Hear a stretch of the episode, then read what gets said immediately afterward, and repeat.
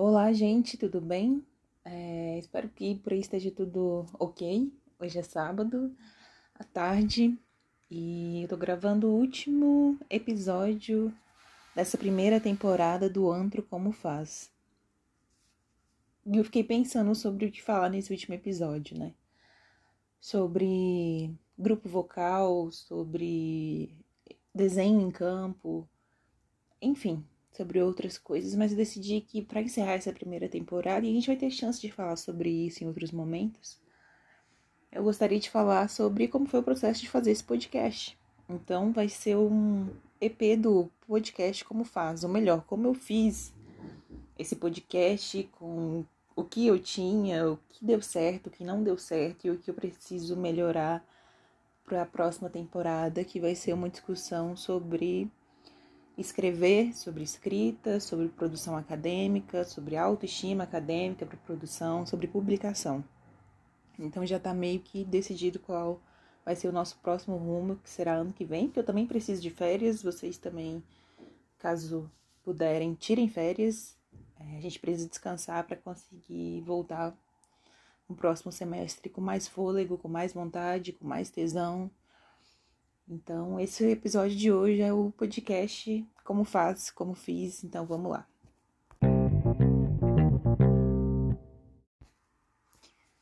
Então, a primeira coisa que eu vou dizer para vocês é que eu nunca gostei de podcast.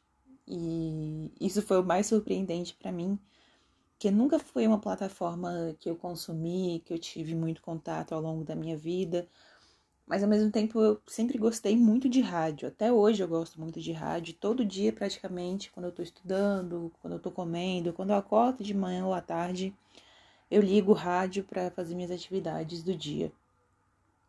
Eu acho que por isso, ao me aproximar do podcast como uma plataforma de comunicação, de compartilhamento de dados, de pesquisas e de ensino e de aprendizagem é, com antropologia, esse formato de alguma forma me contemplou.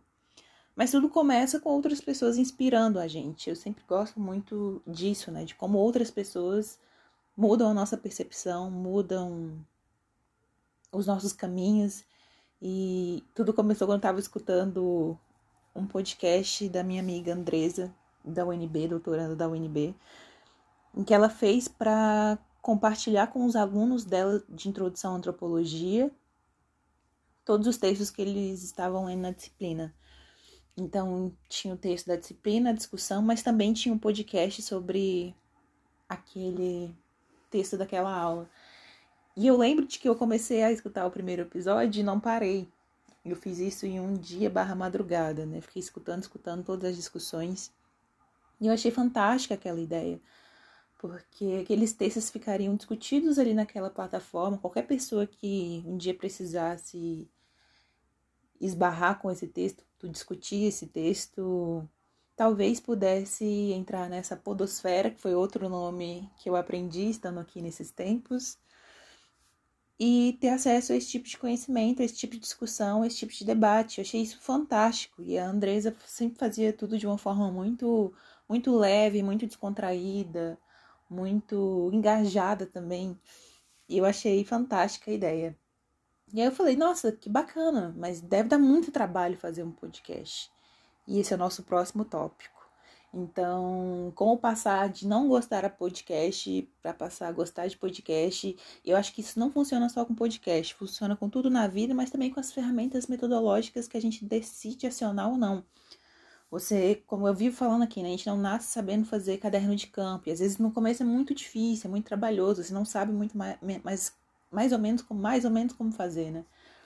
Mas com o tempo você pode pegar gosto, com o tempo você pode desenvolver suas próprias formas de criar e de fazer.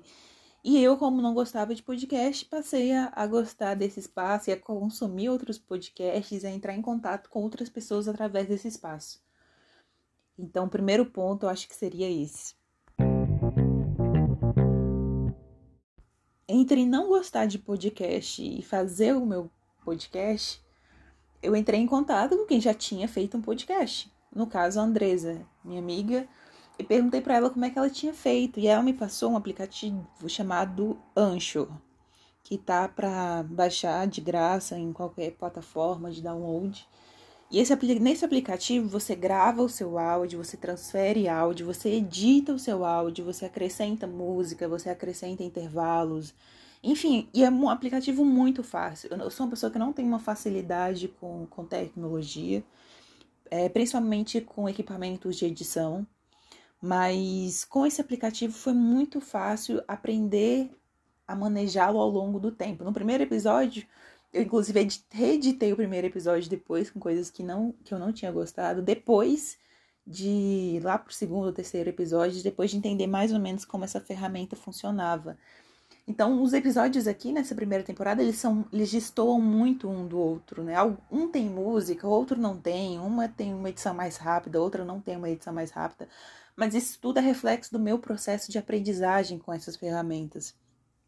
E eu decidi que eu não vou mais editá-los, eles vão ficar assim, porque eles só vão fazer sentido, esse episódio só vai fazer sentido, na verdade, com todos os erros, com os áudios baixos dos outros episódios, com os ruídos que às vezes abafavam a minha voz, porque o processo é, é esse, foi esse, né?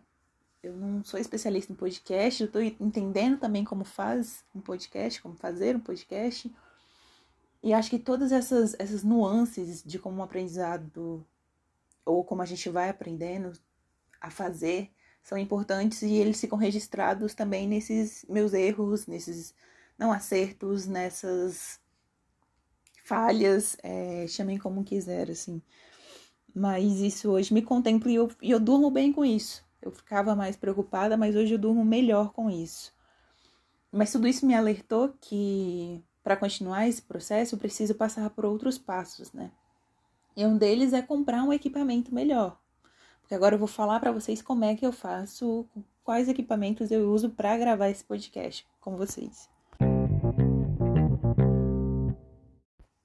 Pois bem, antes de falar das ferramentas que eu uso para gravar esse podcast, preciso falar para vocês do cenário em que esse podcast é gravado. Ele é gravado em dois espaços, ou no meu quarto ou na sala, que são os lugares mais silenciosos da casa por mais silenciosos que eles sejam, eles ainda são muito ruins para gravar o podcast. Por que eu digo isso? Porque eu moro tanã, em frente a uma BR, em frente a uma rua, em frente a uma avenida.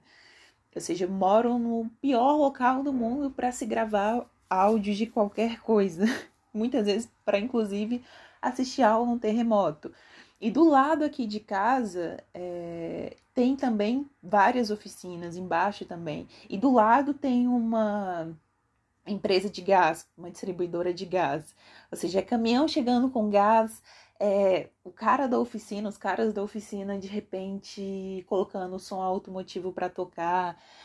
É carro passando na rua, é caminhão passando na rua, ou seja, é o pior espaço para que eu possa gravar um podcast. Tanto que eu fui rever alguns episódios antes de gravar esse aqui e várias vezes eu escuto o exaustor é, tocando, uma moto passando, um carro passando, como vai passar agora. Eu escuto eles vindo de longe isso é horrível porque eu sei que vai afetar o, o meu áudio. Mas é esse o cenário que eu tinha para gravar, porque estamos em ritmo de vacinação, mas mesmo assim eu não tenho tido contato com a universidade ou com espaços mais silenciosos para que eu possa gravar. Eu acho que talvez ano que vem, é, se tudo entrar no ritmo razoável nesse, nesse Brasil, se é que isso é possível, eu vou para o UNB, para um espaço mais silencioso, ter uma rotina mais organizada para gravar esse podcast. Porque é isso também, para gravar um podcast.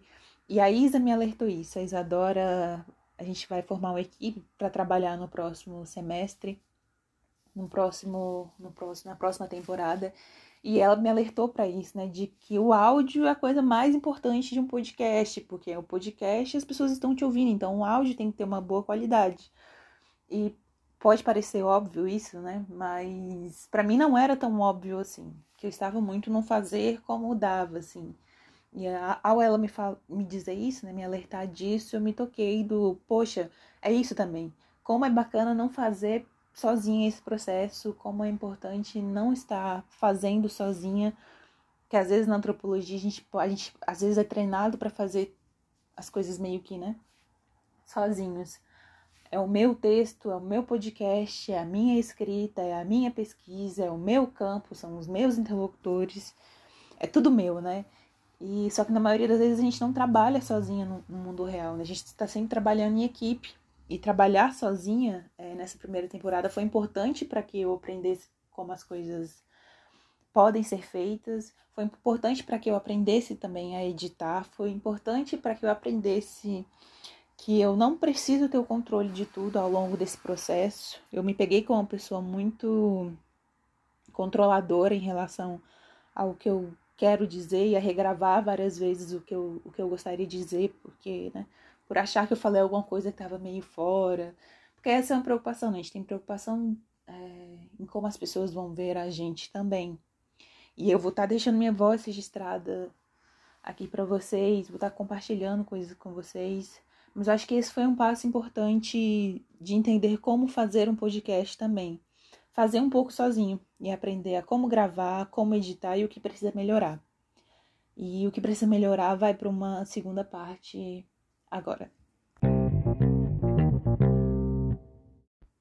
Depois de falar um pouquinho do cenário, que não é nada ideal para que eu grave um podcast, é, vem agora os materiais que eu usei, né, para fazer o podcast. Já disse para vocês que foi através do Anchor que eu fiz, mas eu não usei nenhum aplicativo posterior para edição, além do Anchor, para melhorar a qualidade do áudio, essas coisas. E eu acho que isso precisa ser feito, e isso vai ser feito na próxima temporada. Eu gravo tudo com um fone que eu sempre tive, já há uns três anos, que não é um fone ideal para captação de áudio. E eu gravo tudo com o meu celular, com esse aplicativo no, no celular e edito a partir disso. Então, esse também é todo o material que eu uso para gravar o podcast. Mas eu sei que alguns investimentos para a próxima temporada serão necessários. Então, se vocês puderem, por exemplo, eu vi preços acessíveis de microfones para acoplar no celular ou no computador e que possibilita uma captação de áudio muito melhor do que o, esses fones normais que a gente utiliza. Então, se você der uma busca aí, você vai encontrar esse equipamento e eu vou atrás desse equipamento ano que vem também para melhorar a gravação e a qualidade dos áudios. E o processo de edição também eu já recebi alguns nomes de aplicativos que retiram ruídos, que melhoram é, enfim, melhoram sua voz, editam de uma forma muito melhor, mas isso também eu tenho que aprender e ver como funciona. Mas o que vai ser bom é que na próxima temporada eu não vou estar sozinha, né? E vou estar pensando, acho que duas cabeças pensam melhor do que uma, e acho que agora com uma equipe ou uma dupla, como eu tô costumando chamar agora, a gente vai poder testar essas outras coisas e ver como o podcast vai ser feito agora entrando com uma outra temática, né? Que vai ser discutir é, como fazer, não necessariamente o campo, mas como fazer é, com a, a, parte posterior, né? Que é como publicar, como escrever, como ter autoestima de, de escrita, coisas que eu já falei anteriormente, mas a gente vai para o polo da escrita e do escrever e do, do produzir nesse sentido. Então, gente, acho que é mais ou menos isso. É, por incrível que pareça, essa experiência foi extremamente potente para mim abriu e me fez perceber uma, uma outra forma de comunicar. Acho que eu sempre tive muito medo de falar. Eu lembro disso na graduação, né? De ser uma pessoa que tinha medo de falar. Porque quando você fala em algum sentido, ainda mais pra, em público, para um público, você está se expondo. E eu sempre tive muita dificuldade de me expor nesse, nesse nível. Mas uma coisa que me deixou muito, muito feliz, muito contente, foram os retornos que eu tive. E retornos super bem, bem comprometidos, mas mais do que isso, respeitosos. É, de pessoas que concordavam ou não com o que eu estava dizendo, ou de pessoas que me deram dicas de como melhorar e do que poderia melhorar. E tudo isso foi sendo acoplado ao que eu estava fazendo e ao que eu pretendo fazer no futuro. Então, acho que isso é um processo também importante quando a gente está aprendendo e está tentando fazer coisas, é estar abertos, né? Está aberta à escuta das pessoas e ao que elas têm a dizer sobre o que a gente está fazendo, porque de um jeito ou de outro isso acaba modificando a nossa própria forma de fazer. Então, nesse último episódio da primeira temporada, eu só gostaria de agradecer a quem me acompanhou até aqui, a quem teve a paciência de, de ver esses, essas várias modificações. Eu tô lembrando que no último episódio eu coloquei um pedaço de uma música. Agora no da Adriana Calcanhoto. E aí alguém me falou assim: Ana, tem uma música é, da Adriana tocando antes. E aí eu falei: tá, isso é proposital. Ah, tá, então vou continuar ouvindo. Ô, Ana, a música, a música entrou no meio do podcast, tá indo para uma playlist da Adriana Calcanhoto. Eu falei, poxa, gente, eu não sabia que isso iria acontecer. E ficar nesses experimentos tem sido, tem sido muito bacana, assim, porque eu assumo que eu não tenho muito controle sobre essas ferramentas e tudo bem. E estou aprendendo a como fazer um podcast também com vocês que me dão esse, esse retorno. Eu abri um grupo no Telegram que não está funcionando bem também. e isso foi outra coisa legal. Legal assim, né? Não é legal que ele não esteja funcionando, mas ele não está funcionando bem, porque eu também não sei usar o Telegram e estou aprendendo agora. Mas abri um canal lá e descobri que só eu poderia falar nesse canal. Aí agora eu coloquei todo mundo como que tá lá como administrador do, do canal. Mas toda vez que alguém fala lá, aparece como se fosse o antro como faz, né? No caso, o canal falando. E aí não tem o nome das pessoas que falam. Aí ficou um grande gatomia, né? Porque a gente nunca sabe quem, quem tá falando. Aí eu coloco lá é, a frase que eu falei, Ana Clara. Mas as, as pessoas lá também estão me ajudando a, a tentar lidar com esse canal de comunicação que eu posso ter com vocês. Mas do mais, gente, é isso final de ano chegando, acho que tá todo mundo um pouquinho cansado. Eu sei que tem universidades que estão terminando o semestre agora, que já terminaram, universidades e outros lugares que vão começar aula agora. Os semestres estão meio bagunçados ainda, né? E ano que vem a gente se vê, é, provavelmente lá por finalzinho de janeiro, começo de fevereiro, com a nova temporada e as novas discussões. Mais uma vez, obrigada quem esteve por aqui, quem chegar e quem continuar por aqui. Descansem, é importante descansar para que a gente consiga fazer o que a gente tem que fazer também. A gente precisa viver também. E viver outras coisas fora das plataformas que a gente tanto utiliza ao longo do semestre, ao longo do ano. E é isso, pessoas. Beijo, beijo, se cuidem. Qualquer coisa eu tô por aí nas plataformas, em todas as plataformas, como diriam as cantoras, mas não. Eu só tô no Instagram mesmo e no Twitter como arroba underline Clara Damasio e nesse canal do Telegram que a gente ainda tá entendendo como usar por lá. É, então é isso, beijinho, se cuidem e até a próxima.